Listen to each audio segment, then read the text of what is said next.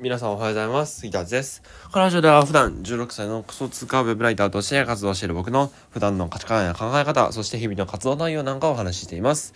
はい、えっ、と、今日はですね、えっ、と、今メディア運営代行を、えっ、と、受注しているんですけども、えっ、と、その話でですね、あの、今、キーワード選定をやっているところなんですが、あの、キーワード選定でね、むちゃむちゃ時間かかるんだなっていうのを実感しましたので、えっ、ー、と、お話ししていこうと思います。はい。で、えっ、ー、と、まず、キーワード選定って一体何なのかっていうと、これね、SEO 対策とか、まあ SEO で上位を狙うっていう、そういうブログ、まあ SNS ブログと SEO ブログっていう、まあまあそう、業界ではそう言われたりするんですけど、その SNS ブログと SEO ブログがある中で、SEO ブログですね。SEO ブログの中で、えっ、ー、と、その、検索順位を上げるとか、あの、キーワード、どのキーワードで狙うのか、どのキーワードで狙うのかっていうのを、えっ、ー、と、決めるっていうのがキーワード選定なんですね。うん。まあ、ざっくりとこんな感じです。例えば、えー、読者が、えっ、と、例えばなんだろうな、え、ビジネス書おすすめとかで検索すると、まあ、記事がバーって出てきますよね。で、記事がバーって出てきて、えっ、ー、と、まあ、それ1位、2位とかあるじゃないですか。で、それ、SEO で1位、2位とかなっているものっていうのは、えっ、ー、と、えー、それはキーワード選定と確実にあって、で、このビジネス書おすすめと、このキーワードを狙うみたいな。そう、そういう、えっ、と、そういう、なんていうの、まあ、キーワード選定をすることによって、自分が本当に狙うべきキーワードは何なのかとか、本当に自分たちが価値提供すべき読者は誰なのかっていうのを、ちゃんと、えっ、ー、と、考えていくっていうのが、キーワード選定という作業になります。はい。で、えっ、ー、と、SEO の世界ではですね、このキーワード選定が鍵を握ると言われているほど、本当に大事な工程でして、僕はね、それね、めちゃめちゃ時間をかけているんですが、あの、キーワード選定ってね、大事なんですよ。大事なんですけど、めちゃめちゃ地味なんですよね。うん。めっちゃ地味です。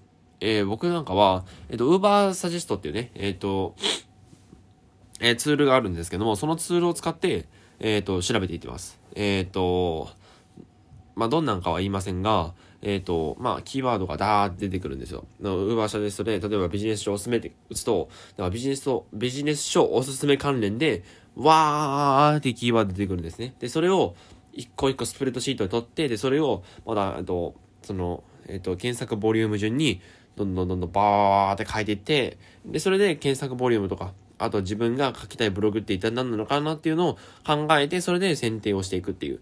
とこういうね、めちゃめちゃ地道な作業を繰り返していく必要性があるんですね。うん。まあ、めちゃめちゃ地味じゃないですか、正直言って。うん。地味なんですけど、でももうこれが大事なんですよ。うん。他にもですね、あの、まあ、こ、こ、次の話はキーワード選定の話じゃないんですが、例えば、インスタの投稿を作るとかって言っても、インスタの投稿っていうのはまず表紙があるわけですよ。表紙があって、そこから、えっ、ー、と、2, 2枚目から始まって、で、最後に、プロフ誘導への、えっ、ー、と、まあ、スライドがあるわけですよね。うん。で、じゃあこの一連の流れを考えた上で、この1枚目っていうのはとても大事になるわけですよ。リールとかで訪ねてきてくれた人に、こうやって見せるための、えっ、ー、と、ものですよね。その、1枚目で。一番初めに見るものだから。うん。だそれ自体、それで、えっ、ー、と、その、アカウントの湿度が決まってしまうわけですよ。うん。じゃあ、じゃあ、これを、この1枚目っていうのをこだわる必要性があるわけですよね。うん。じゃあ、その1枚目でどうやって作るのっていうと、キャンバとかでちょこ、ちょこん、トン、トンって作っていくわけですよ。これも地味ですよね。うん。つまり何が言いたいのか。みんな稼げてる人とかいると思います。めちゃめちゃ稼げてる人も、おめっちゃ金稼いでる人多いと思います。ただ、ただ、その人たちっていうのは、実はめちゃめちゃ地道なことを続けてるんだよっていうのを、今回は言いたいんですよね。うん。えっと、まあ、先ほどキーワード選定についてお話ししましたキーワード選定もね、あの、鹿丸さんがキーワード選定で1時間半ぐらい YouTube で喋ってるぐらい、本当に大事なところなんですね。そう、サイト設計で言うと、5つ目か6つ目かそれぐらいの工程なんですけど、それで1時間半ぐらい喋れるんですよ。ってことは、キーワード選定っていうのはそれだけ大事なことなんですよ。でも、誰もやらない。なんでかっていうと、地道すぎる。地味すぎる。大変すぎるから。で、インスタの1枚目の投稿も結構サボってる人多いです。正直言って。サボってる人多いです。なんでかって言ったら、えっと、なんでかっていうと、あのまあ、めんどくさいからですよね、正直言って。地道だし、めんどくさいから。そう。こんな感じでですね、えっ、と、先ほど言ったキーバラ選定とか、あとインスタの1枚目の投稿とか、投稿の1枚目か、を作る作業とか。これっていうのは、めちゃめちゃ地道なんですよ。地道なんですけど、お金稼いでる人みんなそうしてるんですよね。つまり何が言いたいのか。お金稼いでる人ってみんな地道なことを繰り返してる。もうこの一点に尽きるんですね。うん。これを意識しておかないと、あの、お金っていうのは絶対稼げないです。うん。そう。えっ、ー、と、ブログ書いたり、ブログ書いて、このアフィリエイト記事とか書いて、で、それで流していくとか、これも地道じゃないですか。誰も、みんな、表では出さないですよね、なかなか。うん。なかなか出さないし、しかも、言ったとしても何してんのって言われるじゃないですか。絶対バカにされるんですよね。でも、それが月100万とか月1000万とか稼げる根根幹になってくるんですよね。うん。ただ、そしたら、あの、なんだろう、それ100万とかって結果が見えたら、すごいねって言われるんですよね。そう。だからみんな地道なところには目向けないんですよ。うん。地道なところには目向けずに、その表だけを、この、切り取って、うわ、あの人ってやっぱすごい自分はダメなんだとかって思っちゃうんですよね。でもそうじゃなくて、そ、あの人も地道なこと言ってるんですよ。もう絶対地道なこと言ってるんですよね。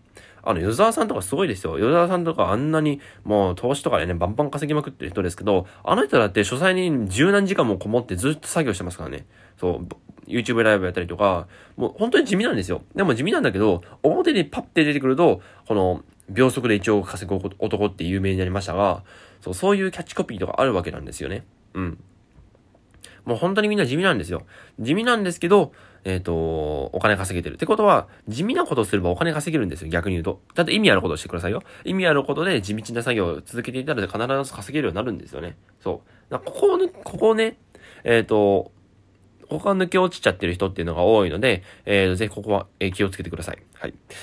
まあ本当に地道なことを続けていかないとビジネスっていうのは本当に稼げないので、うん。そう。